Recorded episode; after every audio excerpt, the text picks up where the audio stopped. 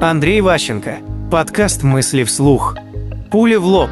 Одна из проблем депрессии, вот там э, нарушений психики в том, что все, что было раньше, переоценивается. Во-первых, некоторые факты просто стираются, в принципе, мозг как будто их не видит.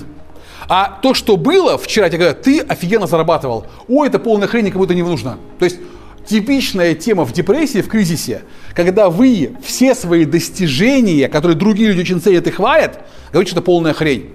Чтобы себя закопать в депрессию, нужно все свои достижения максимально обосрать.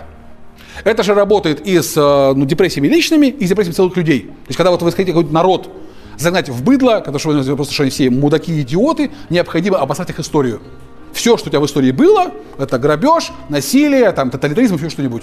И когда у страны такая история, сразу всеми в жопе.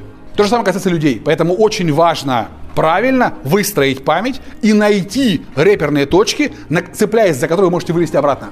В памяти должны быть позитивные моменты. Если их нет, если все очернили, путь один, пуля в лоб.